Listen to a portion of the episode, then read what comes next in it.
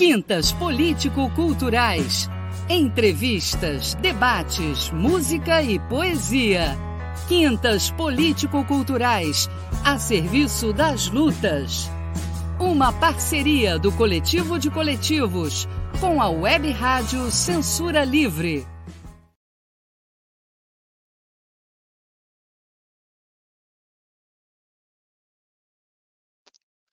Boa noite a todas e todos, sejam bem-vindas e bem-vindas ao vigésimo programa da série Coletivos de Luta e de Lutadores, Racistas, Anticapitalistas e Democráticos. Hoje vamos entrevistar duas pessoas, duas mulheres que fazem parte de coletivos feministas e eh, nós vamos fazer essa entrevista partindo da discussão que foi reaberta na sociedade brasileira a partir do recente voto, após ter colocado em pauta né, o recente voto da ministra Rosa Weber a favor da descriminalização do aborto. Estão conosco aqui Rose Mastropaolo, jo, perdão, Josefina Mastropaolo, que nós carinhosamente já fomos eh, autorizados a chamar de Jose, e Tatiani Araújo. Eu peço perdão a vocês que, em função de um problema técnico no meu laptop, eu tive que entrar às pressas pelo celular e eu estou sem a qualificação das duas aqui. Sei que as duas são professoras, fazem parte de é, é, coletivos feministas. Espero que na sua fala as duas, por gentileza, é, se apresentem. Nós não podemos deixar, nesse início do programa de hoje, é, fazer uma menção, uma menção consternada e deixar a nossa total solidariedade aos familiares dos três médicos executados hoje na zona oeste do Rio de Janeiro, na Barra da Tijuca. E o caso é clássico, as imagens mostram que foi uma execução e agora as apurações hão de indicar eh, o motivo dessa execução. Mas a nossa solidariedade, além de ser uma, uma solidariedade afetiva, uma solidariedade de força, é também uma solidariedade política, já que entre os três médicos nós tínhamos o irmão de Sâmia Bonfim, uma deputada do PSOL que se destacou agora na CPI do MST.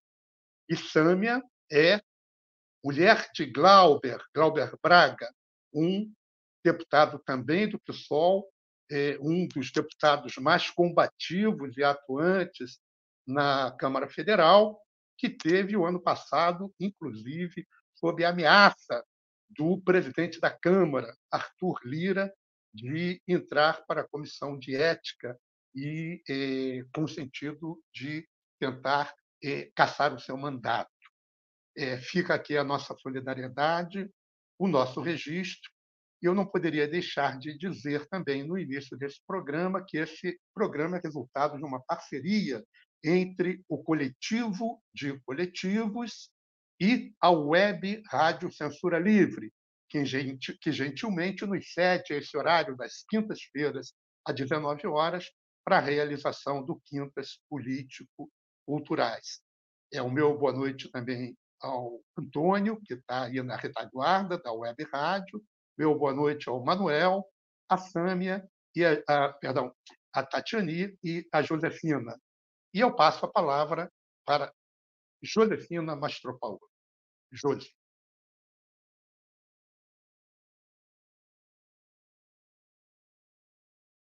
Som, Josi.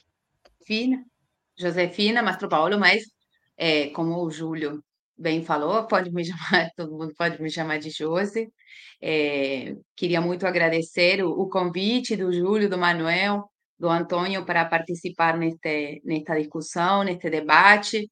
É, cheguei aqui através também da Tatiani, que é uma companheira de, de lutas, é, e então, vamos, vamos tentar produzir essa discussão nesse dia que é um dia de, de luto para todos nós. Né? Então, é, cumprindo aqui com a solicitação do Julião, é, sou, meu nome é Josefina Mastropaolo, sou argentina, moro no Brasil há uns 17 anos, é, participo da, da, das lutas e da campanha pela legalização já desde, desde os tempos que morava na, na Argentina, é, sou assistente social e é, atualmente professora na Escola de Serviço Social da UFRJ.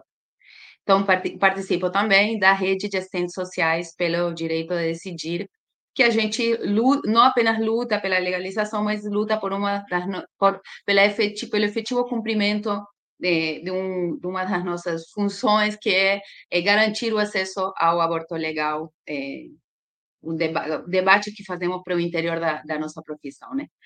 Então, eh, os companheiros pediram para a gente trazer alguns elementos é, com relação a esta a esse, a este novo cenário né, da, das lutas pela, é, pela legalização. É, e eu queria pontuar, trazer quatro pontos para a gente iniciar essa conversa. Né? Por um lado, me parece que nos últimos anos, né, esse, o movimento que a gente conhece como Maré Verde, né, que ficou conhecido como Maré Verde, é, mobilizou um ascenso de massas, né, de mobilização não apenas de mulheres, mas principalmente de mulheres que fazia alguns tempos que a gente não via na América Latina, né? É, então, assim, a gente está, de repente, é assim, a partir de 2015, mais ou menos, houve um ascenso das lutas é, dentro do feminismo, principalmente, é, que foi conhecido como a Maré Verde, e que, em parte, tem a ver com a luta pela legalização do aborto, mas não apenas, né? Esse ascenso de massas não apenas tem a ver com a legalização do aborto, mas também com a mobilização das lutas pelo fim da violência e, sobretudo, pelo fim dos feminicídios das mulheres na América Latina, desde o México até a Patagônia, né? Então, todo um debate sobre a, a violência e o feminicídio, e, por outro lado, atrelado a isso, é, um debate que, é, que veio a, a expressar uma discussão e uma luta em torno do trabalho que realizamos as mulheres e que se expressou nas greves feministas? A partir de 2016, um, um processo que não não é solto, né? Um processo que na luta pela pelo fim da violência colocou-se eh, em relevância eh, o trabalho que fazemos as mulheres, né? A partir de consignas eh, que apareceram na Argentina, é se nossas vidas não importam, então produzam sem a gente. O que, que a gente produz? O que, que nós podemos fazer para mobilizar uma greve de mulheres que coloque eh, um questionamento a essa, a essa violência? E as mulheres começamos a discutir o que, que nós fazíamos e em que, que podíamos parar e aí o trabalho reprodutivo veio à tona, né?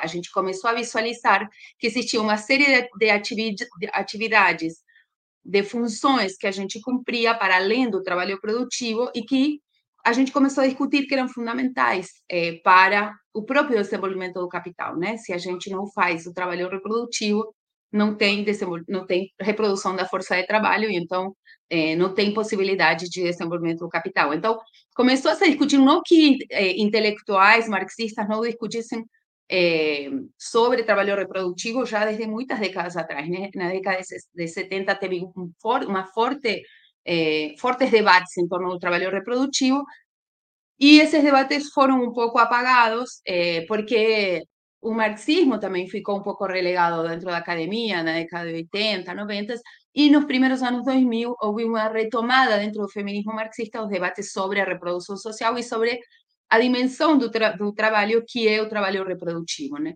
Que eh, por muitos anos a esquerda tínhamos deixado de olhar para essa para essa dimensão do trabalho, eh, dando prioridades ao trabalho produtivo e a e ao, ao operariado industrial e demais. Então, é, quero deixar esse ponto sobre o trabalho reprodutivo aqui e vou retomar ele no final. É, o segundo ponto que eu queria. Então, primeiro ponto sobre a maré verde, sobre o ascenso de massas. Segundo ponto, com relação ao, ao aborto, notem que quando o feminismo discute, não discute aborto sim, aborto não. O feminismo está discutindo nas suas diversas eh, expressões, desde o feminismo mais liberal até o mais classista, a gente discute legalização do aborto e não o aborto em si aborto sim, aborto não. E isto me parece que é importante porque o conservadorismo discute em termos de aborto sim ou não. E dentro discussão há um monte, um monte de perguntas, um monte de questionamentos que são da maior importância e que o conservadorismo reserva para si. A humanidade, desde os seus se pergunta eh, sobre qual a origem da vida, quando que a vida começa, todas as culturas produziram um mito de origem. Então, são perguntas que não são perguntas conservadoras, são perguntas que todos nós temos. Eh, quando que começa a vida, como que começa, se Deus dá vida, se não dá... Diversas religiões, diversas filosofias foram dando respostas a estas perguntas. Então, não são perguntas para a gente descartar, dizer, conservadoras, são perguntas que a humanidade tem. Mas a gente não está discutindo isso no âmbito público. Essas são, são perguntas e, e, e discussões para você ter com o seu grupo de pares, dentro da sua igreja, dentro do seu partido, dentro da sua, do seu grupo filosófico. A gente está, o feminismo está querendo discutir não aborto se aborto não. A gente não se importa com o que cada um vai fazer em relação a eh, se vai querer interromper uma gravidez ou não. A gente está querendo que no âmbito público se discuta em termos de eh, acesso a um direito, a que todo mundo, a todas as mulheres, tenha direito a, a um procedimento caso elas queiram interromper. Isso tem a ver com, eh, por um lado, a constatação de que o aborto ilegal, o aborto clandestino, é uma das principais causas de morte de mulheres e pessoas gestantes. É, outra constatação é que a gente não tem dados em relação a quantos procedimentos acontecem, então, se a gente tivesse esse direito garantido e uma política de saúde que é, levasse à frente esse procedimento, a gente teria como é, conhecer o perfil epidemiológico desse, desse, dessa causa de morte. E, por outro lado, porque nas experiências nacionais onde foi legalizado, os abortos são menos praticados e as mulheres morrem menos. Então, não é que a legalização, em muitos espaços, ah, mas se legalizar, então vai acontecer vai se utilizar como método, método anticoncepcional. Isso não se verifica na prática. Na prática, se verifica que a legalização ao Estado, uma política de saúde que acompanha os casos, que permite desenvolver uma política de saúde reprodutiva que evita o desenvolvimento de mais, de mais abortos. Né?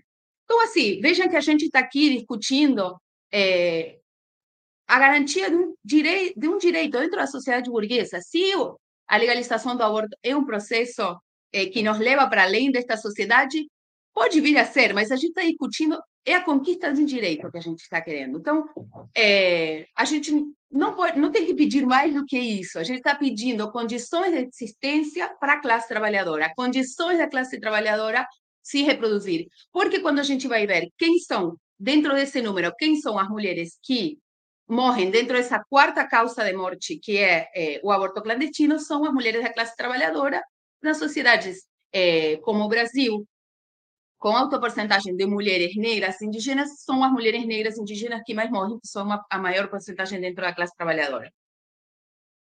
Então, é... aqui deu uma, fechou uma janela. É...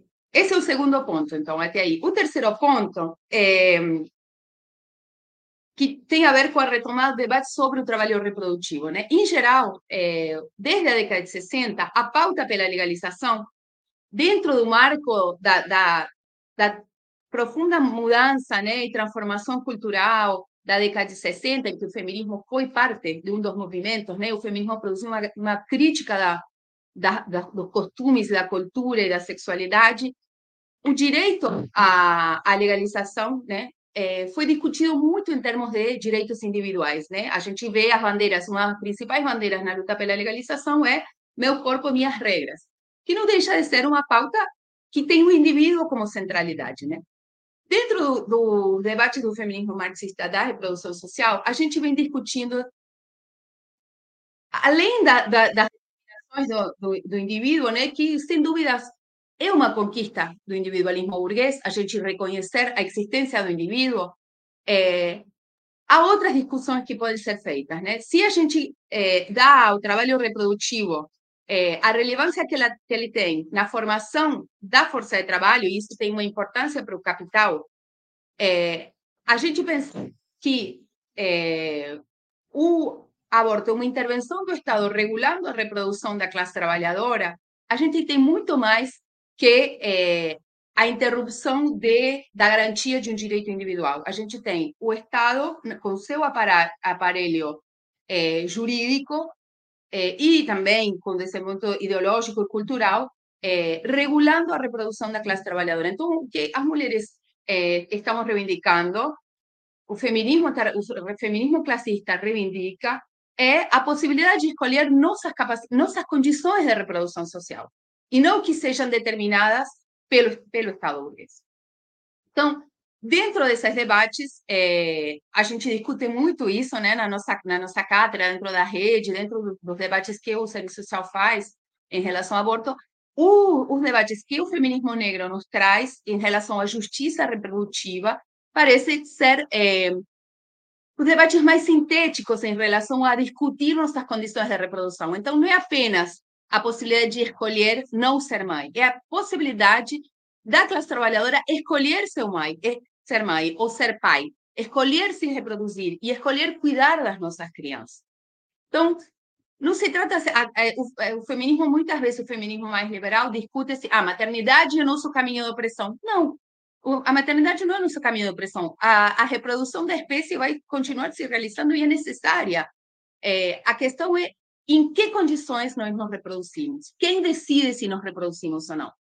Então, é, para fechar, é, um pouco rápido, mas a gente vai poder explanar mais nas, nas perguntas. Esses eram os quatro pontos, né, fechando o debate sobre justiça reprodutiva que queria trazer para vocês. Obrigada. Obrigado, Josi por esse início que já dá bastante pontos para discussão. Vamos ouvir um pouquinho agora a Tatiani, para depois a gente começar aí o nosso bate-papo. Olá, boa noite. Sou Tatiane Araújo, sou militante da Rede de Assistentes Sociais pelo Direito de Decidir, da Rede de Pesquisadoras e Pesquisadores né, de aborto pelo direito de decidir Brasil, junto com Josi, nessas duas redes, sou aí da resistência feminista, componho o Fórum de Saúde aqui do Rio de Janeiro e a Frente Estadual e a Frente Nacional contra a criminalização das mulheres e pela legalização do aborto. Né? É um prazer estar aqui com dois camaradas de longa data e também aí tendo nos bastidores o querido Antônio, né? É a, não é a primeira vez que eu venho aqui ao programa e acho que ele cumpre uma função é, fundamental de levar né, debates importantes que muitas vezes a gente não chega. Então, para a gente é uma alegria estar aqui com vocês, mesmo hoje num dia muito triste, né? Quero deixar também aqui meu abraço à Sâmia, ao Glauber e todos os familiares dos três médicos assassinados né, barbaramente aqui no Rio de Janeiro, e a gente espera que as investigações sigam. É, como a gente sabe, estamos aí há anos esperando resultados sobre o caso da nossa querida Marielle, e isso não pode mais seguir acontecendo, né? Então, para a gente é um pesar tamanho, porque são vidas perdidas, é, são os nossos companheiros, familiares, camaradas, então há um sofrimento colocado, mas há também um debate que é político, como disse o Julião, né, que precisa ser feito. É, que momento nós estamos hoje no país, né, um país que tanto assassina é, defensores de direitos humanos, entre outros, é, crianças aqui no nosso estado, infelizmente, então eu acho que nós precisamos pensar a violência nas suas diversas vertentes. Então, fica aqui meu abraço. É, quero iniciar esse debate, né? A gente vai aqui ter oportunidade de pegar as perguntas e aprofundar onde vocês queiram, onde a turma que está escutando possa querer que a gente entre mais, mas quero dizer inicialmente que eu tenho pleno acordo com a fala da Josi, né?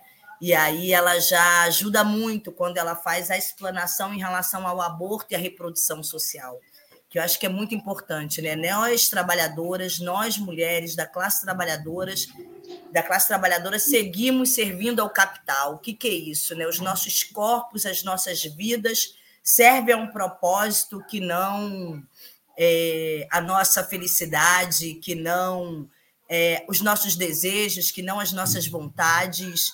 E o aborto, né, o debate sobre aborto, sobre sua descriminalização e legalização, está colocado sobre esse aspecto. Né? É um Estado que não nos dá direito à maternidade plena, mas que exige de nós, né, é, ao mesmo tempo, o um aprisionamento de nossos corpos e vidas.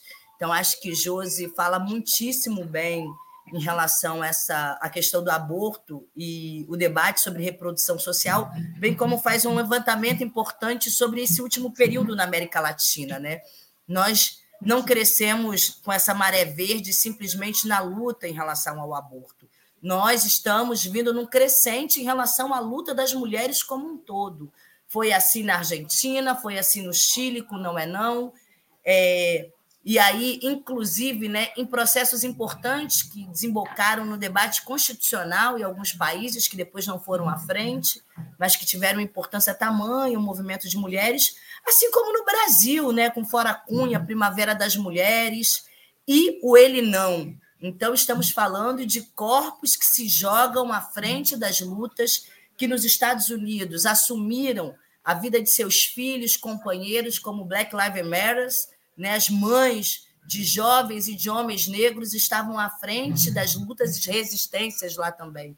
Eram as mulheres que estavam resistindo até o último dia de governo Trump. E eu acho que fomos nós, as mulheres também, que fomos fundamentais para eleger o novo governo que está posto, né, o governo do Luiz Inácio Lula da Silva, em detrimento ao que a gente tinha, que era um governo genocida que colocava todas as vidas em risco. Então, acho que isso é bem importante. E aí, entrando diretamente no debate sobre aborto, queria trazer algumas coisas, né, que acho que a Josi já colocou aqui, mas quero fazer mais algumas pinceladas. Primeiro, da, do debate individual e moralizante. Né? Aqui nós não queremos entrar na casa e na vida de cada uma mulher, de sua religiosidade, não estamos colocando para nenhuma pessoa que tem que realizar um aborto. O que nós estamos trazendo são dados. Uma a cada sete mulheres entre 18 e 40 anos realizou ou vai realizar um aborto neste país. Essas mulheres têm religião, são católicas, são evangélicas, do candomblé, ateias, então são diversas e realizam um aborto. O que, que nós precisamos fazer? Pegar esses dados e transformar isso não só em indicadores, mas em políticas públicas, né? Então nós queremos inclusive colocar o aborto sob a ótica de políticas sociais, sobre o tema da saúde, que tem a ver com proteger a vida. É, nesse sentido, o aborto para a gente é parte do debate dos direitos. Ele não fica numa caixinha separada, né? Aqui tem aquelas que defendem o aborto e ponto. Muito pelo contrário. Nós somos defensoras da vida. Nós defendemos a vida na pandemia, dizendo que tinha que ter vacina para todo mundo. Nós defendemos o direito à maternidade para todas aquelas que querem maternar. E esse Estado que nega o aborto é o Estado que não nos dá o direito a maternar, porque não nos dá creche, porque matam os nossos filhos saindo das escolas, em especial as mulheres negras. As mulheres negras não têm direitos. Então, essa coisa né, que é tão beatificada, santificada, que não é uma mãe e seu filho, e sim mulheres grávidas sob controle do Estado ou de homens, isso não tem consequência depois, porque não tem um Estado que vai investir em políticas públicas para garantia da maternidade. Então, aqui estão aquelas que, um, pensam no aborto como um direito da mulher, mas pensam no aborto como uma questão de saúde pública e pensa no aborto como uma parte de direitos que não vem sozinho, né? Ele tem que vir seguido de várias coisas. O que, que significa isso? Que, inclusive, nós que defendemos a legalização não queremos que mulheres precisem realizar aborto. Significa que nós queremos que nas escolas se tenha um debate sobre gênero e sexualidade, que se diminua a violência contra mulheres, meninas e pessoas que gestam, porque esse é um país que, por exemplo, o número de estupros contra mulheres e meninas é altíssimo, né? e isso acontece geralmente com crianças dentro de suas casas e por pessoas conhecidas. E essa gravidez, por mais que seja fruto de uma violência, né? lembrando aí que até 14 anos nós estamos falando de estupro de vulnerável. É, essa e o que dá direito ao aborto legal. Essa violência, por vezes, não tem na sua garantia o direito ao aborto legal, é negado. Então, nós estamos falando que a gente quer, na verdade, uma série de políticas para que não se precise abortar, porque não é um passeio no parque. Então, nós queremos a distribuição de contraceptivos de acordo com cada organismo. Significa que algumas pessoas vão usar anticoncepcionais, outras vão precisar usar DIU, outras vão precisar usar camisinha, porque não se dá bem nem com DIU, nem com anticoncepcional. E mesmo assim, e mesmo assim, mesmo essas, assim, pessoas essas pessoas podem de engravidar. De engravidar. Ih, peraí que eu acho, peraí que eu acho tirar o fone, porque eu acho que estava retornando já. Continuam me escutando bem? Bem, então, na verdade, a gente tem uma série de questões a ser colocadas e que elas não são escutadas pela sociedade. Por quê? Porque o debate é feito, sendo trazido pelo cunho religioso, por um debate que é moralizante e que, na verdade, nem assim teria uma justificativa de ser.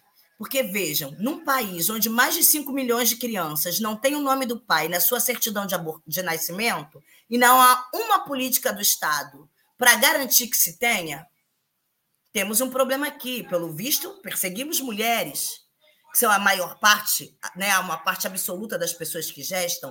Lembrando que o aborto não é só realizado por mulheres, mas homens trans, por exemplo, também engravidam. É...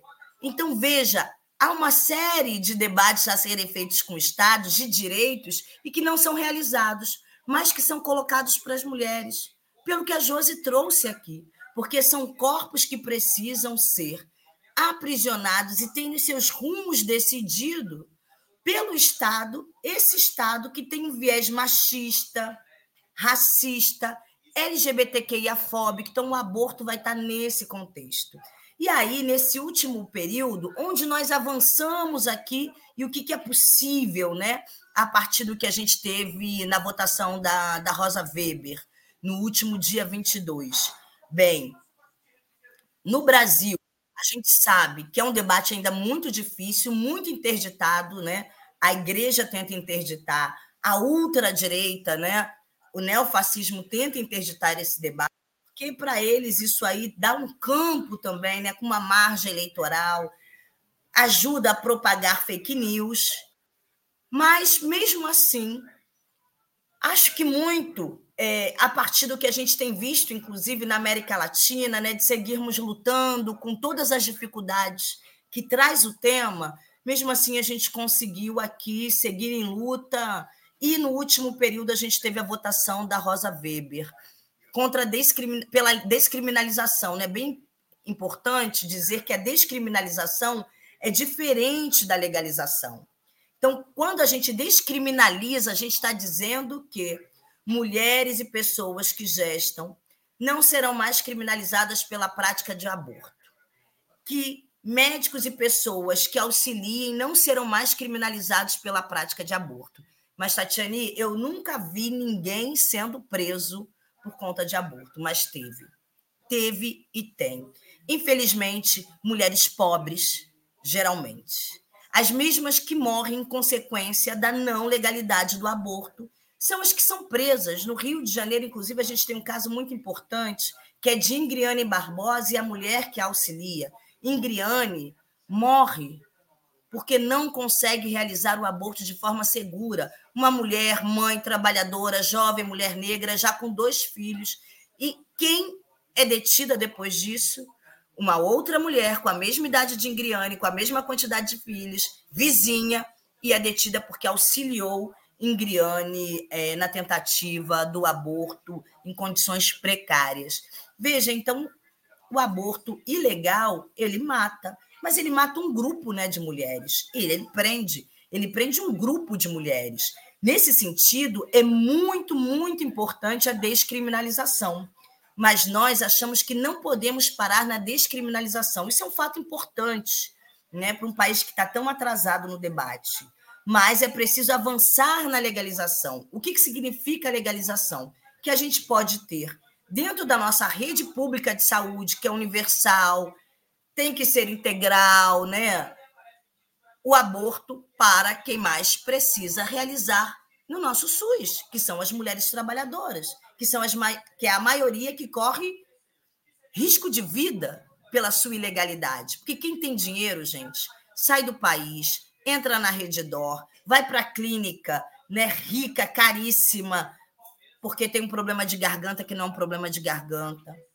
Quem não tem, compra remédio que é uma farinha, usa as coisas, os objetos mais cortantes daqueles de cortar o coração de quem ouve, inclusive.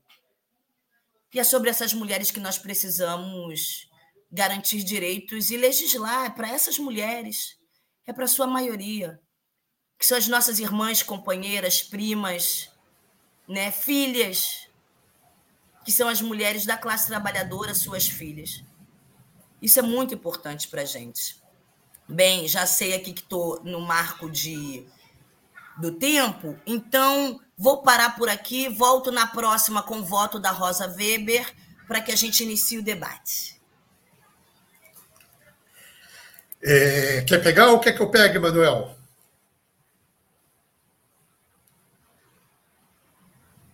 Eu, eu posso, posso pegar rapidinho. É, eu, eu tenho uma questão que é, é a questão religiosa. Né? A gente sabe que no Brasil essa coisa da, da religião é um entrave para o avanço das políticas públicas. Né? É, muitas, muitas igrejas, né? A gente sabe que o movimento neopentecostal, principalmente, né? tem travado essa luta né, contra essas políticas que vocês estão falando. É, também sei que, por exemplo, existe é, grupos de mulheres católicas, né? É, aqueles coletivos de mulheres pelo direito de decidir e tudo, que fazem essa discussão dentro da Igreja Católica.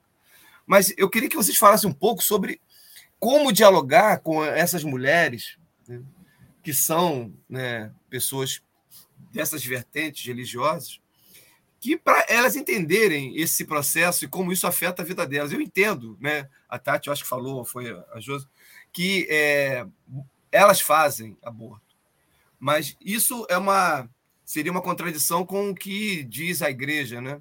Então, como a minha pergunta é como dialogar com essa, essa questão religiosa que para esse segmento é importante, né? Porque na verdade a gente tem que ganhar essa essa essa essa essa parte da população brasileira, né? E como convencer, como dialogar com, com, com esse setor, né? Como, como é que vocês pensam sobre isso? Bem, é, começa então, Josi, ou você? É, vocês, eu tô aqui entre botar e tirar o fone, né? Não, então, primeiro que assim, acho que é importante ressaltar, né, as católicas pelo direito de decidir, as evangélicas pela igualdade de gênero. Então, há um grupo que não é só um grupo que faz, há um grupo que se organiza pela garantia deste direito. Isso é muito, muito importante. A outra coisa que eu acho que a gente. O primeiro debate que a gente tem feito tem a ver com uma pergunta que eu acho que Josi trazia aqui no começo, que é o seguinte: quem, se a gente criminalizaria, né, os nossos, que é você criminalizaria a sua irmã, a sua tia, todo mundo conhece alguém que fez. Então, se a gente não criminaliza os nossos, aqueles que estão ao nosso redor, que são os nossos familiares, que são as nossas amigas, por que estender isso ao outro? Então, esse é um primeiro debate que tem que ser feito. Ninguém é a favor, e as pesquisas mostram isso, tem um crescente aí né, no país de pessoas contrárias à criminalização das pessoas que abortam. Então, na verdade, a gente tem uma mudança de mentalidade, mesmo com a religiosidade. A outra coisa é que, sobre a pauta do aborto, a gente também tem que avançar no sentido de combater as fake news e as, e as coisas jogadas no ar. Né? E eu acho que a gente precisa entrar num debate mais aprofundado, inclusive do aborto como um evento natural mulheres, mesmo quando querem ser mães, abortam. Então, isso acontece. Isso aconteceu sempre ao longo do ano, do, do mundo, né? desde que mundo é mundo. E a gente também quer reduzir os números. Então, como se reduz os números? Conhecendo os números. Para conhecer os números, você tem que ter uma política pública voltada para ele. Então, na verdade, a gente quer essas mulheres ao nosso lado, como aliadas. Para isso, a gente tem que estar onde? Temos que estar nas praças, nas unidades básicas de saúde que elas frequentam, nas escolas onde os filhos estudam. Temos que estar em seu cotidiano fazendo esse debate da forma mais ampla possível e sobre diversos aspectos. Desde o aspecto do direito ao corpo ao aspecto do problema de saúde. Eu acho que tem a ver aí com as nossas tarefas, né? E queria escutar a Josi aí sobre isso. Vou passando a bola.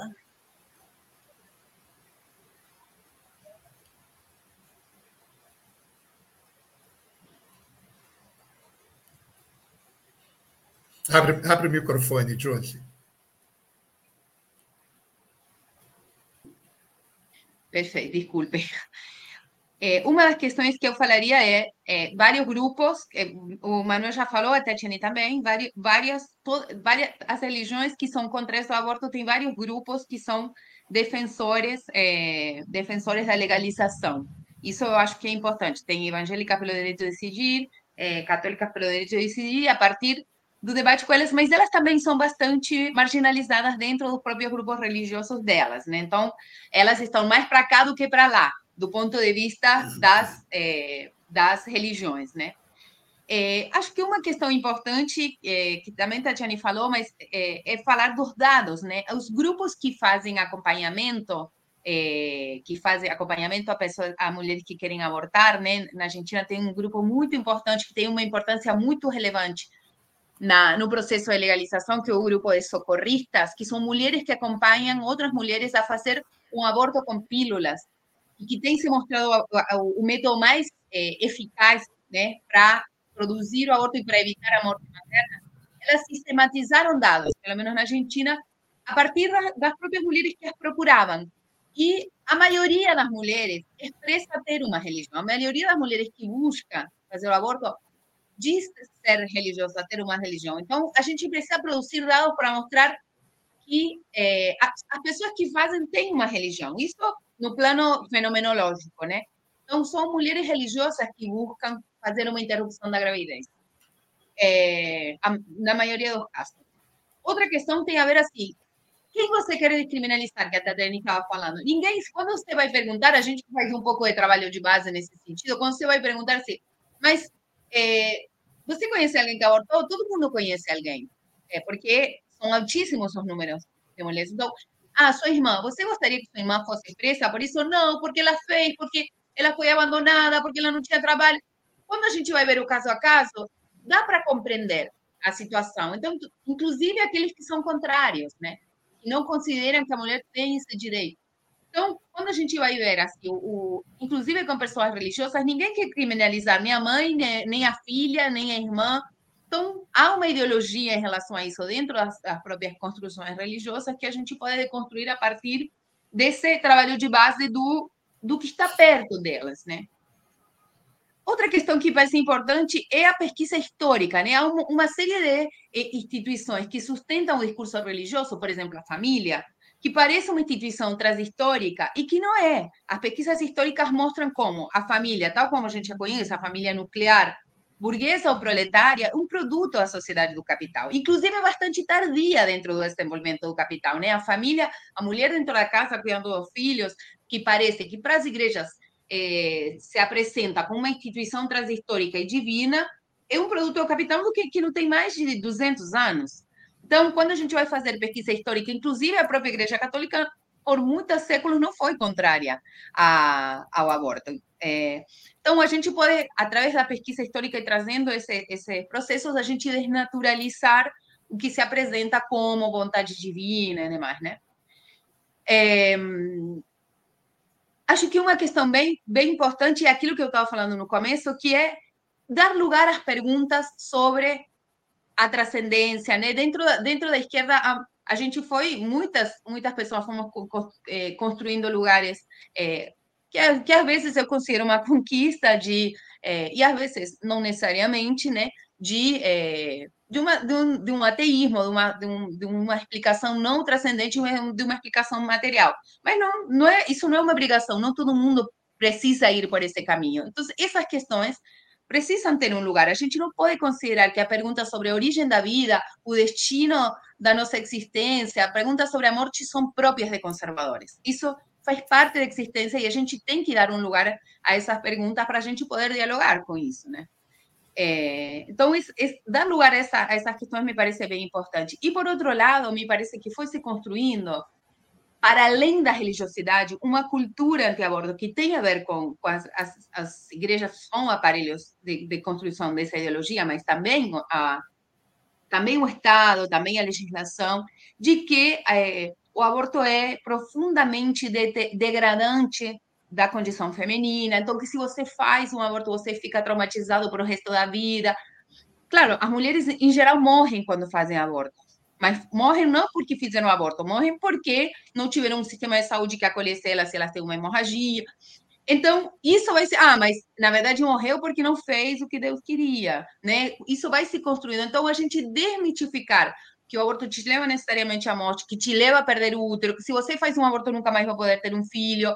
Desconstruir essa cultura é, de que o aborto é nocivo para as mulheres, é, me parece que também pode ser um caminho de diálogo com a, a questão religiosa. É, me parece que, há, que, que há, o apelo à religiosidade é uma consequência de uma série de construções que não são apenas religiosas, mas são próprias da socialidade é, dentro da sociedade capitalista, né? Então, do lugar que as mulheres que, que, foi sendo construído para as mulheres é, na sociedade capitalista a partir, sobretudo, do século XIX. Não sei se respondemos. Ok, obrigado, Tatiane e Josi. É, nós estamos com alguns problemas técnicos em função da chuva. É, uhum. Pode ser que haja algumas quedas. Eu queria falar isso para os nossos participantes, também para, para os nossos convidados, para as nossas convidadas. E é, eu queria voltar a fazer um apelo que as nossas convidadas é, tentem ser o mais sucinta possível nas respostas, sem perder a clareza, é claro, porque eu, particularmente, tenho muitas perguntas para fazer. Não sei se os participantes também têm. É, eu queria já saudar o pessoal que está chegando aí, é, ao Moacir, que dá uma boa noite a todos, a, Nájera, que manda um axé lá de Ilhéus, a Cristina de Ilhéus também, que, que Ilhéus aqui está presente hoje no programa Força. É, o Antônio, lá do CCOAB, também, boa noite, Antônio, seja bem-vindo. É, a Frente Ampla Suburbana, acredito na presença do nosso camarada Rafael, dá uma boa noite a todos. O Roberto Costa, que dá uma boa noite aos camaradas. E é, eu queria perguntar para vocês, eu queria falar o seguinte com vocês: há duas questões hoje colocadas na realidade. É, uma é a questão de legislação. É preciso ter uma legislação é, que seja uma legislação menos ofensiva, digamos assim, às mulheres de uma maneira geral. Uma legislação é que permita com que as mulheres, é, em respeito ao seu próprio corpo, tenham a capacidade de decidir. E uma outra discussão, uma discussão do debate, a discussão da discussão. A Rosa Weber deu um voto que vai no sentido de avançar na legislação. Ao suspender a pauta do plenário, o, o atual presidente do plenário, o Barroso, é, que, aliás, apesar de eu não ter nenhuma empatia pelo tipo, ele disse uma frase bastante interessante, que se os homens engravidassem, o problema do aborto estaria resolvido. É uma frase bastante interessante, se resolveria rápido, né, isso que ele quis dizer. É, eu pergunto a você, como é que trabalha essa questão do debate legislação? é, se caminha e se apoia um sentido de uma legislação por cima do debate, se abre o debate, Abrir o debate significa o quê? Como abrir esse debate com a sociedade? O plebiscito é uma forma válida, sabendo que a maior parte da sociedade anti, é, é, é contra o aborto nesse momento.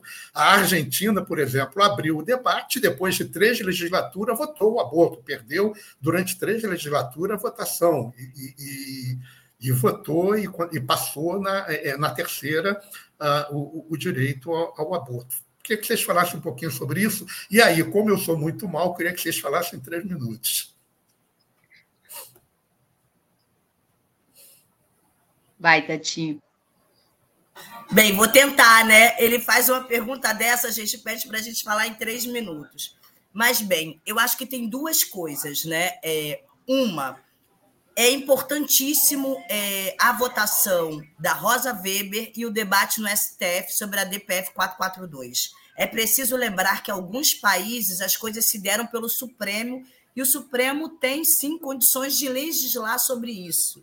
Na verdade, não é nem legislar, é discutir os preceitos fundamentais, dizendo: olha só, aqui interditar o direito ao aborto, na verdade, vai ferir aquilo que nós mulheres lutamos para ter na Constituição Federal de 88, como igualdade, liberdade, planejamento familiar. Então, está sendo ferido princípios constitucionais. Nesse sentido, cabe a nós fazer o debate por isso é, aí também e tentar aprovar no STF. Né?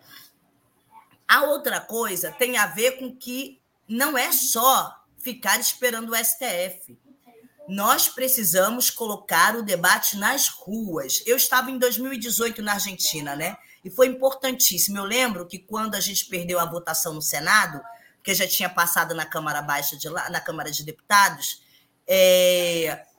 eu no dia seguinte continuei na Argentina e fui fazer um tour por lá. Encontrando uma mãe com a sua filha, eu falei: olha, vim do Brasil para apoiar, para me solidarizar. Estou vendo você e sua filha aqui no dia seguinte com lenço e tal, e ela muito jovenzinha, ela estava com duas meninas. E uma tinha uns 10, 11 anos, né, que carregava o lenço na mochila e no pescoço. Eu falei: "O que que você achou da votação?" Então ela falou: "Olha, nós podemos ter perdido no Senado, mas nós ganhamos o debate nas ruas. Não tem um lugar na Argentina que não se discuta a questão do aborto. Isso para mim é fundamental.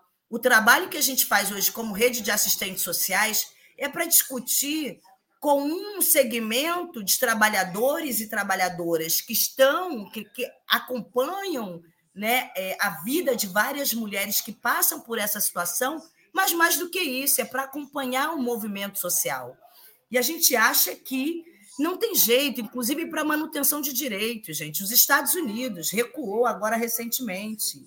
Então, é preciso fazer o debate na sociedade, ganhar a sociedade para a discussão, pelo menos para que ela compreenda de fato os nossos argumentos e o que debate está colocado, e aí tentar de tudo. Sobre o plebiscito, um breve comentário, né? É, eu sou muito a favor de plebiscitos, eu queria fazer, fiz plebiscito da ALCA, quero fazer da dívida pública, tenho, faço do aborto, qual é o problema? O que está sendo colocado hoje não é um plebiscito sobre aborto. É que tudo aquilo que o STF legisla contra a ultradireita, eles dizem, não, peraí que agora a gente vai parar. Não, agora a gente vai voltar com o assunto no Senado. Então as coisas não andam. Sequer elas podem entrar para ser para ter o seu aspecto de normas constituídos e ser executado. Por quê? Porque tem um setor que imbrica. Se passou lá, eu seguro aqui e eu quero ficar negociando, porque é assim que tem vivido o parlamento no último período. Eu só para agregar, é, mas concordo com, com o que a Tatiane estava falando, é, trazer outra reflexão, né? É, para o movimento feminista, Parece a gente luta, mas parece que luta contra moinhos de vento, né? Porque parece tão difícil, tão impenetrável, tão a gente eu não tenho registro no Brasil de quantos projetos foram apresentados, mas na Argentina o projeto que foi aprovado em 2020 foi o oitavo projeto de lei apresentado desde 2005. Então, é, em 15 anos foram apresentados, a razão de um a cada dois anos foi apresentado no parlamento e, e não avançava, né? Então, assim, a, a, o voto da Rosa Weber me parece que dá assim, uma sensação de faz um sentido. Então, tem que ter luta e a luta pode fazer um sentido, mas concordo com a Tatiane que a luta, que a conquista desse, desse direito só se deu na Argentina porque tinha sido ganhado na, nas ruas em 2018. Então, tinha sido. E essa, essa cultura né, tinha sido deconstruída. As pessoas eh, já não tinham medo de falar, não tinham vergonha de falar. É, naturalizou-se. Então, me parece que a, o voto da Rosa Weber abre uma expectativa e, nesse sentido, pode mobilizar é, as lutas das mulheres e da esquerda para conquistar esse direito. E queria comentar sobre, sobre seu, seu comentário do, do Barroso. É, a gente pode pensar isso. Tem um certo setor do feminismo que diria isso aí, né? A gente, desde super cedo, a gente cantava na Argentina, se o Papa fosse mulher, nunca a gente nem sabia que o Papa ia ser argentino numa hora. Se o Papa fosse mulher, o aborto seria legal. É... Mas, assim, se os homens fizessem a reprodução, do ponto de vista de pensar qual o sentido que é, a regulação da, da, da, da, reprodução da espécie tem para o capital, se os homens é, é, fossem, parissem, então o capital ia se dirigir a eles, possivelmente, para regular, regular a reprodução da classe trabalhadora. Né? Então, é, tem, tem, tem, tem um, um, sentido fenomenológico, né? Ao longo, ao longo da história, os homens foram ganhando lugares de poder, mas se eles parissem, estariam em lugar de ter que ficar em casa dos filhos, muito possivelmente. Né? Então, se a gente pensa no sentido que é, o trabalho reprodutivo, a reprodução da espécie, a reprodução biológica tem é, essa, essa frase que causa um impacto e acho que faz sentido do ponto de vista é, da luta fenomenológica, meio que se desfaz nesse sentido, né? O capital sempre vai querer regular a reprodução da classe trabalhadora. Ok. Manuel, quer mais uma linha antes do intervalo? Ah, o, o, que eu vou perguntar vai, acho que vai demorar bastante. Eu Vamos posso fazer a pergunta, mas depois vocês podem vão precisar de tempo. Que é uma questão que a gente já acho que gente, é, o Júlio colocou no nosso encontro prévio, que é a questão identitária. Né? Eu tenho amigos, por exemplo, que dizem o seguinte: olha, essa pauta identitária ela é perigosa. Então, eles são contra qualquer coisa né, que vai bater com a consciência rebaixada né, dos setores mais atrasados. Então, por exemplo, eu tenho um amigo que ele é contra, ele, ele faz todo um discurso que é contra ter uma mulher negra no Supremo, porque essa pauta ela não pode, né, porque atrapalha o governo. E parece que o, a questão do aborto também é, pega determinados setores da própria esquerda, que ficam muito recuados porque não quer enfrentar esse problema, né? Porque você vai fazer esse debate aberto, isso pode atrapalhar a governabilidade, né? pode atrapalhar as negociações com o governo, as negociações lá com o Centrão. E tem esse setor, né? Eu queria que vocês falassem um pouco. Por favor, convençam esses setores da esquerda, como convencer esses setores da própria esquerda, da necessidade desse programa, dessa agenda da legalização, por favor. Manuel, é, antes eu vou fazer o seguinte: é, eu vou pedir. Chama os comerciais. Eu, não, pois é, eu vou, eu vou, eu vou pedir para o Antônio colocar o, o, intervalo, porque eu queria acrescentar uma coisa nessa tua pergunta. Você colocou de um ponto de vista que está é, é, tá correto, era parte, é, inclusive, de uma pergunta que, que, que eu teria, quer dizer, já adianto, né? É, porque, é, é, no meu modo de ver, é parte dessa discussão do Manuel, queria que também vocês falassem sobre, essa pauta é uma pauta que, ao meu ver, não interessa em nada para Lula e para o governo, porque se choca com setores que ele está querendo estar tá na base, com evangélicos, etc. e tal, por aí vai. É, e, então, tem esse lado da pauta, que é a governabilidade, o governo, mas tem um outro lado, que é é um lado da esquerda revolucionária, setores da esquerda revolucionária, que veem na luta identitária uma luta anticlassista, não classista. Uma luta que não é uma luta que se inscreva no marco da luta revolucionária contra o capital. E, portanto, é uma luta que, é que vem, é, tem que vir sempre a reboque dos processos de luta de classes e não se colocar é, como um elemento importante ou determinante é, em nenhum momento. Então, eu queria que vocês falassem sobre essas duas coisas é, vou pedir o Antônio para chamar o comercial. Antes de chamar o comercial, colocar só um dado que é contraditório né, com essa questão do governo, da pauta atrapalha o governo, mas, ao mesmo tempo, é, tem um dado interessante, vocês obviamente devem é, conhecer, é, que o Brasil sai, nesse governo atual, da declaração do consenso é, da consenso da Suécia, não. É, hum? Genebra. De Genebra, consenso de, de Genebra, Genebra, exatamente.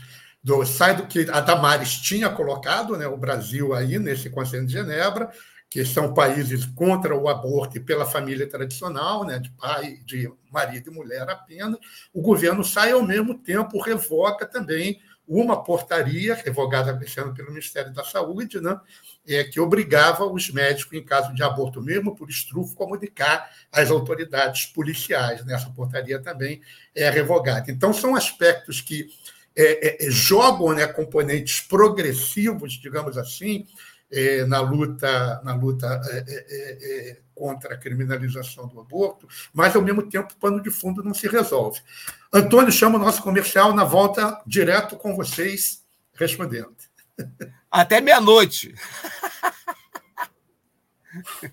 Para manter o projeto da Web Rádio Censura Livre de uma mídia alternativa, buscamos apoio financeiro mensal ou doações regulares dos ouvintes, de amigos e parceiros, já que não recebemos recursos de grandes empresas, políticos ou partidos. Seja um apoiador regular e ouça o agradecimento no ar durante as edições dos nossos programas. Sua ajuda é muito importante para nós. Enviamos prestação de contas mensal aos nossos apoiadores temos uma vaquinha virtual permanente.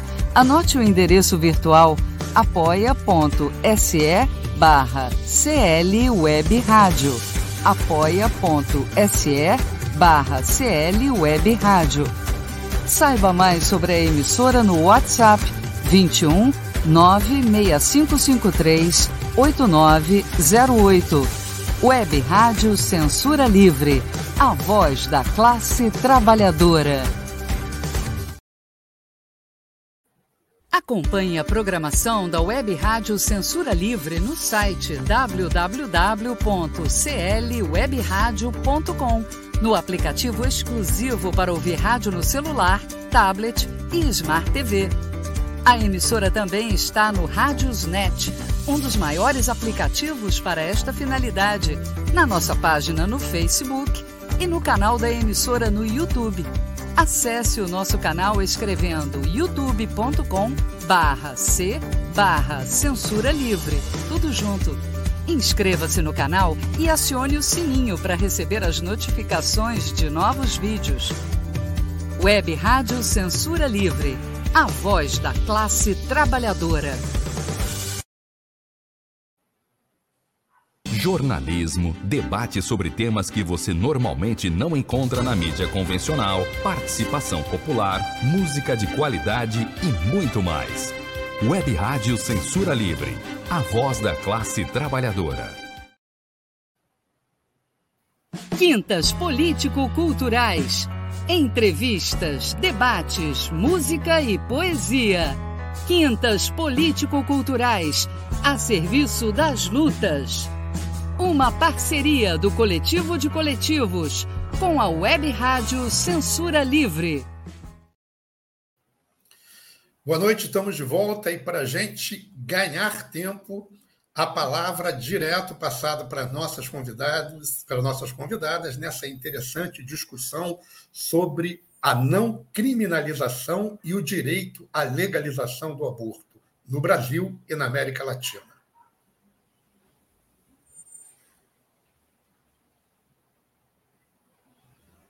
Quer que eu comece, Tati? Tanto faz, amore. Tá. Vou começar que depois deixou para você rematar. Olha, é, vou começar pela questão da, de, de se, se essa pauta é uma pauta identitária ou não, né? se é uma pauta classista ou não, ou não é classista. É, sim, me parece que dentro da esquerda a gente tem diferentes posições, né? Dentro do campo do marxismo a gente tem diferentes posições, é, tem posições que entendem é, a, a, classe como aquela a classe trabalhadora industrial, né?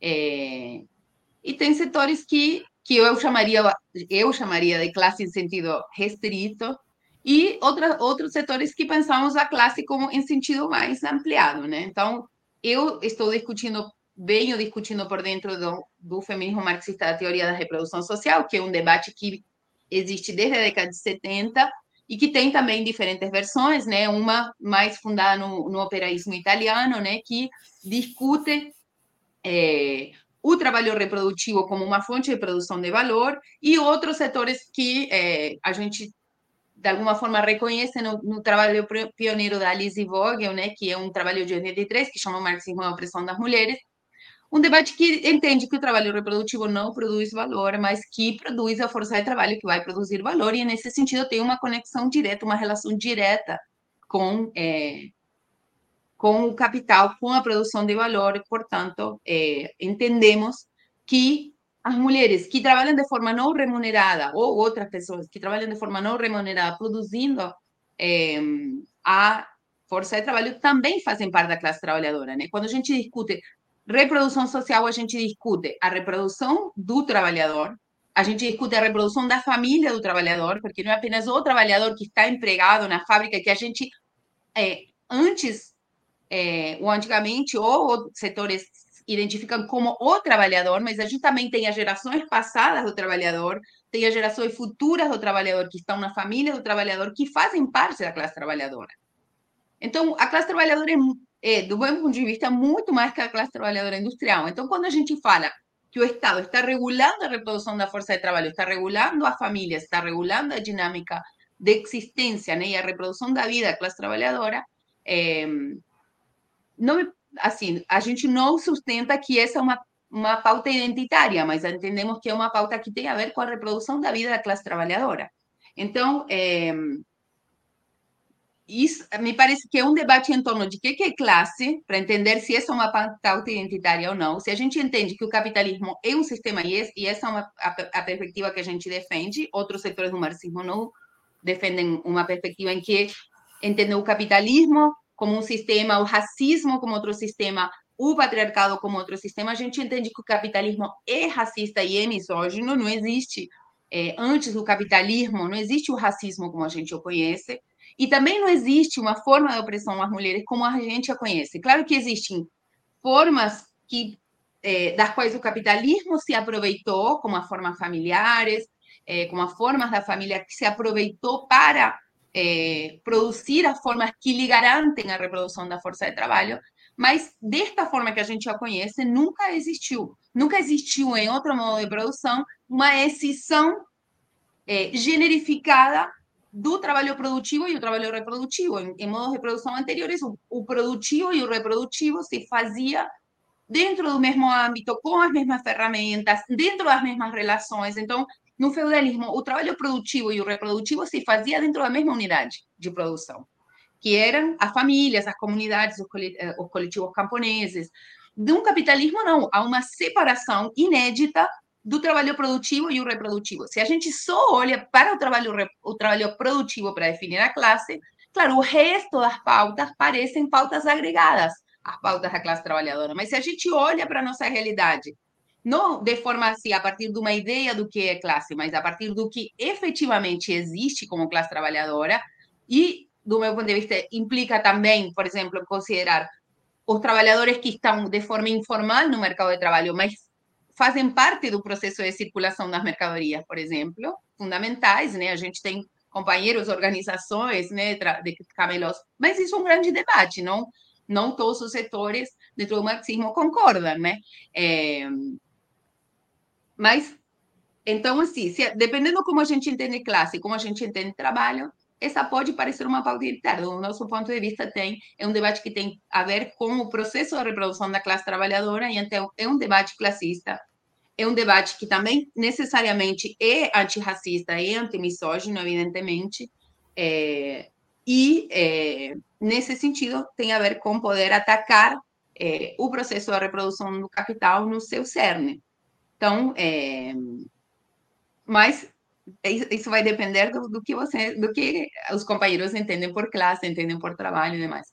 Do ponto de vista da governabilidade, eu acho assim, mais em, mais em tom engraçado, acho que a gente tem, o governo Lula tem uma série de complexidades na sua composição que não vai ser por conta da pauta da legalização do aborto que ele vai perder estabilidade. Então, não é por essa pauta que vai se perder governabilidade. É, seria muito ambicioso da nossa parte, né? É, mas me parece que é, claro, tem, tem relações e, e para, para, poder enfrentar isso, para garantir governabilidade, então é, essa tem que ser uma pauta que está na, não está na rua, que esteja na rua e que não tenha que ser negociada é, dentro dos gabinetes, mas que, que seja puxada é, pela luta popular, pelo ascenso de massa, pela, pela mobilização na rua, né? Tatiane. Som, som. Então, eu acho que eu vou começar por aí, onde Josi terminou, que é, tem a ver com o governo Lula, e depois eu volto naquilo que ela já falou e que eu tenho acordo. Primeiro, é, e agora eu fiz uma incidência, inclusive, no Congresso, né, pela Frente Nacional contra a Criminalização. Eu estive em Brasília uma semana é, e uma das nossas atividades foi dentro do Congresso. Há uma disputa colocada, isso é óbvio e tudo vira moeda de troca, né?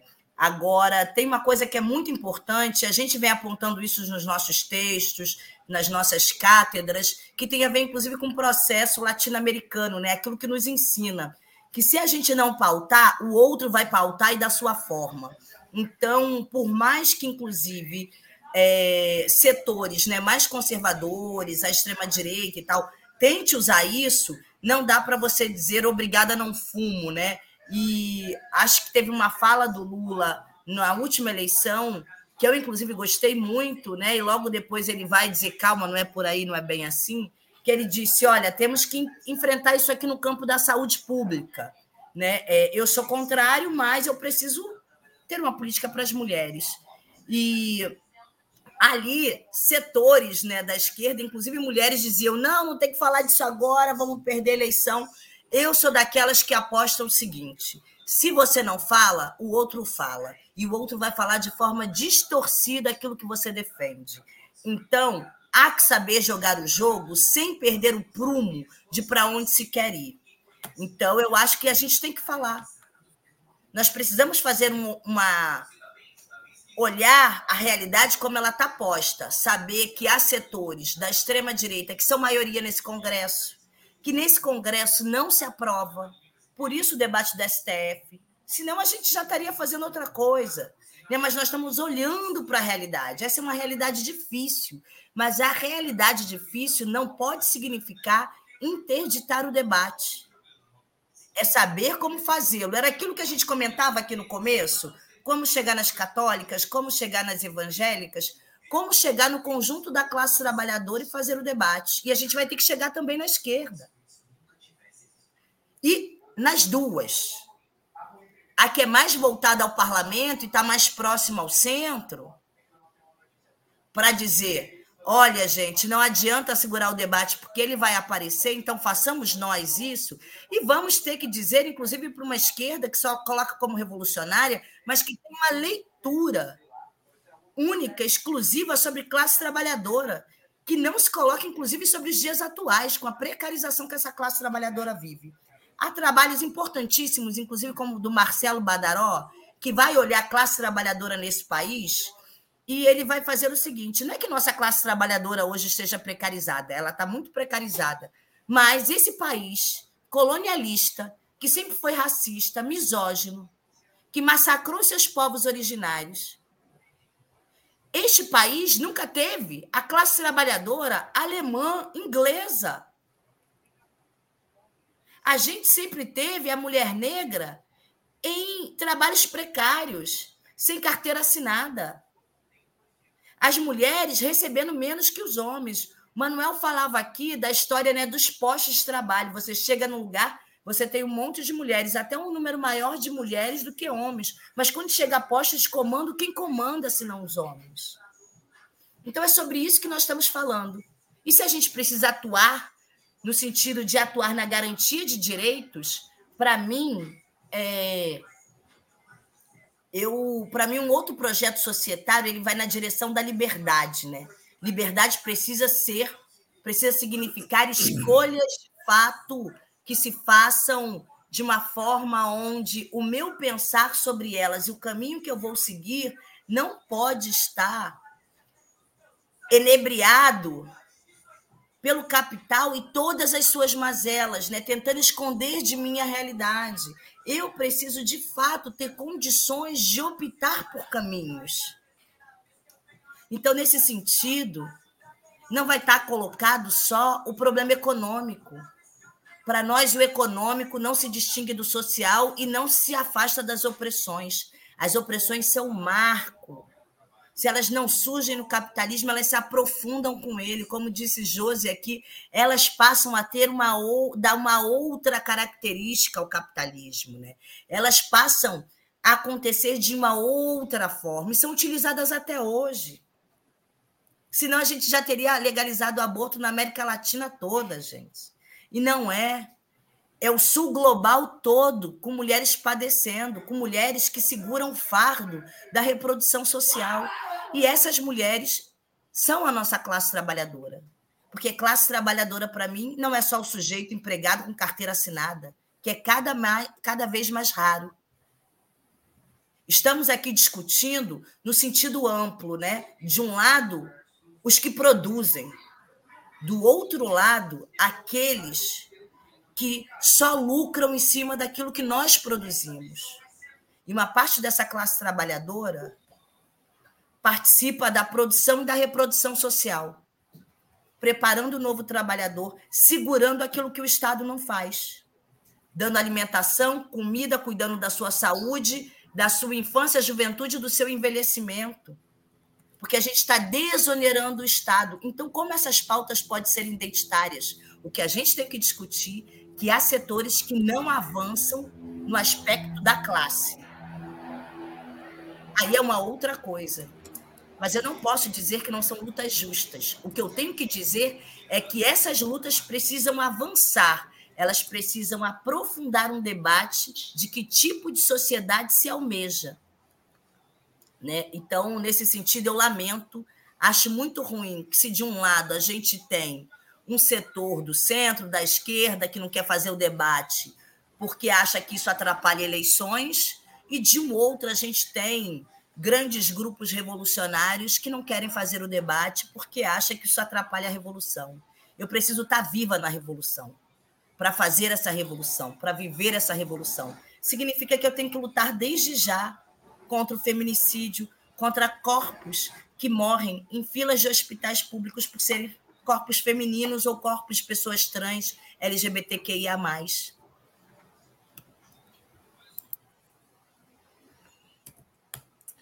Obrigado, Tatiania. Obrigado, Josi. É, obviamente, essa, essa discussão renderia panos para manga aqui, mas aí enveredaríamos para uma outra discussão. Mas foi boa a provocação que o Manuel começou e eu achei interessante, legal também a resposta de vocês. Mas é, eu acho que essa discussão, é, porque, só para citar né, rapidamente, quando se coloca a questão de luta identitária, se coloca uma questão de luta multiclasse. Né? E essa questão que nós estamos discutindo afeta centralmente as famílias dos setores mais explorados da população. Né?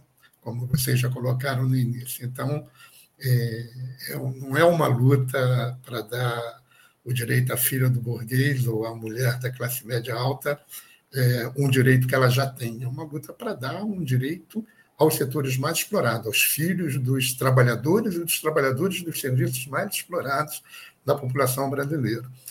E queria avançar, perguntar para vocês, porque eu queria voltar um pouco para a pauta, vamos dizer assim, mais é, específica, né? que nós entramos nessa discussão geral, foi muito boa, mas é, eu, eu, tenho um relato, não sei nem aonde vindo nos estudos que eu estava fazendo, né?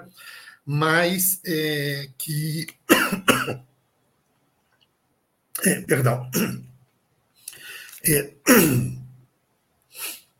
é, duas de cada três gestações que ocorrem na adolescência são gestações indesejadas. E a maior parte de meninas é desses setores mais explorados. É, e que, num caso, houve um caso em que uma dessas meninas tomou uma pílula em casa, né? É, para uma pílula abortiva dessas que a Josiane é, chegou a levantar né, ainda há pouco, né? É, tive, tive olhando as duas mais conhecidas, é o misoprostol e a mifepistrona, né? As duas combinadas provocam um efeito abortivo maior, né? Às vezes o misoprostol é tomado sozinho e que mas que dão muito sangramento, né? É, é um efeito colateral natural, é, porque expelem né, todo o aparelho do útero, junto com o feto, tudo que tem dentro, expele é, pelo colo do útero e depois pelo canal vaginal. Né? E uma menina dessas é, foi a um médico procurando tratamento com sangramento grande que estava, não sabendo é, se estava dentro da normalidade ou não. Pouca informação é outra grande característica desses setores é, que recorrem ao aborto inseguro. Né? É, e o médico disse simplesmente que ou ele trata as alternativas que ele deu para ela, eu trato você mas te denuncio depois pelo aborto, ou você vai embora para casa sangrando, sem sangramento. Mas se eu te tratar, te denuncio. É... Isso se coloca num campo. Eu queria que vocês discutissem um pouco isso, porque para mim isso me pareceu de um, de um absurdo tão grande, mesmo dentro de um campo é, da legislação e da portaria anterior que nós estávamos discutindo, que para mim foge completamente ao, à ética médica. Né?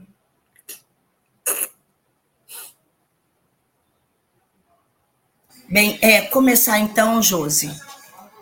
É, eu acho que primeiro tem uma desinformação, inclusive, sobre o uso né, dos recursos. É, fiz recentemente um curso de acolhimento pré e pós-aborto, né? E um dos estudos que nós temos hoje, uma prática que nos leva a isso, que foi inclusive muito utilizada durante a pandemia, tem a ver com o uso do aborto medicamentoso. O que, que a gente está falando? No Brasil, por exemplo, só pode misoprostol, né? a gente não pode usar as duas substâncias, que quando juntas são melhores, né? Então, aqui o que a gente tem? A gente tem o uso do misoprostol, que inclusive foi descoberto pelas brasileiras lá atrás, e hoje é negado a essas brasileiras. E o uso do misoprostol ele é muito seguro, desde que, desde que você conheça, né? que você saiba usar e você conheça quais são os sintomas. Então, o que a gente está falando que, na verdade, a insegurança não são dos métodos que nós temos hoje. A insegurança ela se coloca na falta de informação né, e na falta de serviços. Então, por exemplo, se a gente teve na pandemia a Universidade Federal de Uberlândia tratando os casos de aborto legal com o uso do aborto medicamentoso, inclusive por telesaúde, o que, que significava? Que as mulheres iam lá, uma vez na pandemia, se cadastravam no serviço e elas recebiam toda a orientação pelo WhatsApp, inclusive o acompanhamento. Os casos foram casos de sucesso. Hoje, na Argentina, a maior parte é, do aborto, inclusive, é realizado pelo método medicamentoso. Né? E hoje é uma tendência mundial, e assim fala a Organização Mundial de Saúde, entre outros, grandes, outras grandes corporações é, que escrevem, tecem normas sobre isso. A gente, além disso, tem a MIU, que o AMIU é uma aspiração uterina que quando a gente passa da 12 semana, então há um uso de uma AMIU. E nada indicado, mas que sempre se fez aqui no Brasil, ainda continua se fazendo, é o que a gente chama de curetagem, né? Porque isso pode levar, isso sim, a sangramentos. É... Só um minuto. Filho, está muito alto. É isso, gente. Faça uma live com o filho do lado vendo jogos. né? Então, é, você pode levar problemas de saúde sério, porque a tendência, você tem uma tendência maior à perfuração, o que pode levar a sangramentos e sequelas. Então, quando a gente vai ver, vai discutir o aborto, o que a gente precisa desmistificar é que o aborto é uma coisa insegura. Não é, gente. O que é inseguro é o nosso desconhecimento, é a ilegalidade. Quando ele é feito, por exemplo, se ele é feito no hospital com uma equipe de médica, de médicos, né, que tratam mal uma paciente, ele vai ser inseguro. Porque eles podem simplesmente deixar, como fizeram com essa menina, essa pessoa correndo risco. Quando ele é feito numa unidade básica, ou mesmo na sua casa, que você conhece toda a forma de tomar a medicação, de fazer seu uso, de perceber seu corpo, você está fazendo um abortamento seguro. Porque o que diz para gente que um abortamento é seguro ou não, não é, é inclusive a centralidade médica, né? O espaço, esse espaço hospitalar. O que diz é que aquela pessoa ela precisa ter conhecimento, precisa estar tá colocada sob o ponto de vista da autonomia e se aprofundar naquilo que está sendo colocado para ela. Então, esse caso é um caso absurdo, mas que a gente vê todos os dias. Mulheres morrem nesse país não por conta do aborto. Mulheres morrem nesse país porque foram, inclusive, unidades de saúde, não foram tratadas da forma que era devido, levando ao quê? A hemorragias, levando a infecções. Então, geralmente, não é o ato em si, é o pós pela negativa de tratamento, em especial de médicos que buscam na centralidade médica uma relação de poder para com outro que o atende, para com aquela usuária. Josi, você pode completar rapidamente, que nós estamos caminhando para o um encerramento. Tá bom. É, não, só. É, seja, por um lado, a questão de, da insegurança das instituições. Né? A gente agora tem normativas que é, selam pelo, pelo resguardo da, da, do sigilo profissional, né, que garantem que é, legislam em relação a que os profissionais precisam guardar o sigilo quando se apresenta é, um caso de pós-abortamento com complicações. Então, é, isso, o, o, médico estaria atuando por fora da, da legalidade, né? É, em relação às, às, ao procedimento medicamentoso, está comprovado ser o mais, o mais efetivo, né? A gente tem mostras, companheiras, organizações que fazem e acompanham é, autonomamente, sem profissionais, é, a partir de, é, de é, desses medicamentos, né? O misoprostol é um medicamento que existe para outros fins e eh, foi utilizado, eh, foi descoberto que servia porque dá contrações no útero, então serve para fazer o abortamento. E a mifepristona, que Julian falou, é um medicamento desenvolvido nos países em que já se usava o misoprostol para fazer abortamentos, para facilitar eh, a o processo, né? Então, a mifepristona interrompe o desenvolvimento da célula é, sei lá, do estado em que ela esteja, da mórula, da, do embrião, interrompe o desenvolvimento, e então depois a expulsão é mais simples. Exige um processo, né? Tem um sangramento, tem uma contração, como se fosse uma cólica forte, é, mas é, um método menos invasivo e o que tem se mostrado mais seguro é, nos casos. E não precisa intervenção é, médica.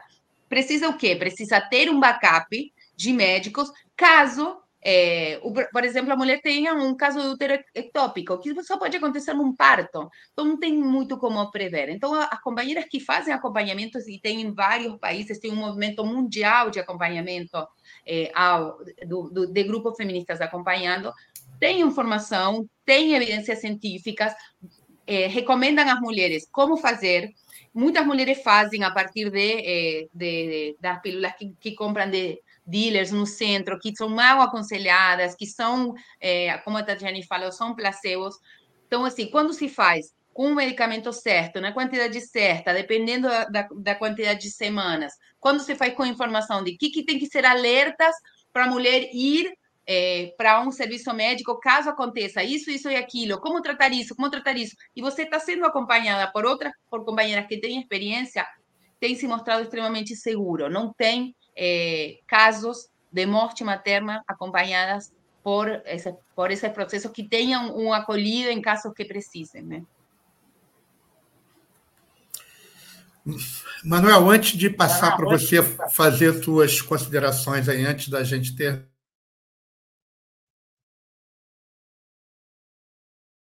Você fechou o microfone, Julião? Eu fechei o microfone. Antes de te passar, Manuel, para as considerações finais aí tuas, eu queria dar uma boa noite a Maria Bernadette, que já está conosco há algum tempo, e também ao, ao Tia, que chegou ainda agora. Maria Bernadette também de Ilhéus, diga-se de passagem. Ilhéus aqui hoje está, olha... Estamos mandando... bombando Ilhéus, hein? A audiência máxima Ilhéus. andando. Me mandem para Ilhéus que eu vou fazer a roda de conversa lá. É, Ilhéus, você vai gostar, a turma lá é boa. É, e também ao, ao, nosso amigo Roberto Mancilla, o famoso Tia, que dá parabéns à Rádio Censura Livre pelo debate, mesmo num dia tão difícil pelo assassinato dos médicos ortopedistas, a qual nós aqui já nos referimos. Né? Ótima reflexão da Tatiana e da Josefina, tema central para ser refletido e debatido. E o Rafael dá um parabéns ao bate-papo de hoje, mais um registro fundamental com um tema tão importante e atual. Manuel, e depois passar para vocês duas para considerações finais, para a gente encerrar. Um minuto para cada um. Não, eu vou ser rápido. Eu queria agradecer. Eu acho que é um tema sensível, né? Mas que merece uma discussão aprofundada. Eu acho que é, uma, é um debate que a sociedade brasileira é, é necessário fazer. Então, assim, eu queria agradecer. Aprendi, inclusive, muito. É um tema que eu não tenho muito. É, depois eu queria até que a Josi mandasse para mim é, indicação de livros sobre essa coisa da, do trabalho reprodutivo, né? Que é, eu acho interessante, não conheço, queria conhecer um pouco mais. E agradecer a todos. Obrigado. Josi ou Tatiani, um minuto para cada uma de vocês. Vou, então, rapidinho. Com certeza vou, vou trazer. São, a gente tem muita, tem muitas coisas sendo traduzidas agora para o português, inclusive pela gente mesmo. Então, é, vamos, vamos socializar e compartilhar. E, enfim, agradecer muito o convite, a participação. Adorei poder vir discutir. A gente está sempre discutindo para fora e, é, é, muito importante a gente discutir é, dentro da esquerda e com setores que não é, justamente que não estão dentro do nosso debate mais próximo, né? Então a gente acha muito muito importante as questões que vocês trouxeram, que que nos colocam questões que são fundamentais, né? o que, que é, quem, quem somos, o que, que é a classe, o que, que é a reprodução da vida da nossa classe trabalhadora. Então, super disponível quando esse debate queira ser ampliado, que vocês queiram trazer uma, uma nova discussão, estou à disposição. Tatiania. Quero agradecer também aí o convite, a turma que ficou conosco, nos ouvindo, né? É, deixar um abraço apertado para vocês. Eu acho que é uma luta longa, mas a gente tem caminhado, né, Josi, aqui, porque acho que grande. Acho que o que dá um esteio para a gente é saber que tem uma turma que não volta para casa, né? que não faz desse debate um debate de um dia no ano, mas que tem buscado fazer esse debate no cotidiano, trazendo várias possibilidades né, de ampliação do debate. Então, quando a Josi traz a teoria da reprodução social, a gente traz a questão da saúde, nós estamos dizendo, olha, esse debate não é um debate específico das mulheres, ele tem. Estamos no teatro, Tatiana. Então, é, queria deixar isso marcado e deixar mais uma vez um abraço à família aí dos médicos ortopedistas, né? E um grande abraço para a Sâmia e para a Glauber. Obrigado, Tatiani. Obrigado, Josi, Manuel, como sempre. Obrigado, Antônio, aí na retaguarda. E a você, participante que esteve até agora conosco. E a Cristina de Léus manda um recado para a Tatiani. Venha! Eu vou! Beijo a todos.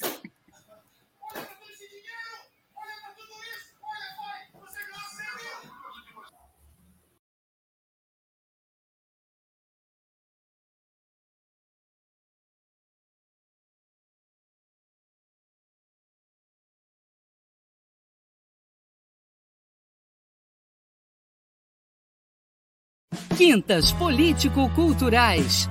Entrevistas, debates, música e poesia.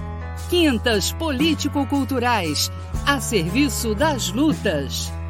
Uma parceria do Coletivo de Coletivos com a Web Rádio Censura Livre.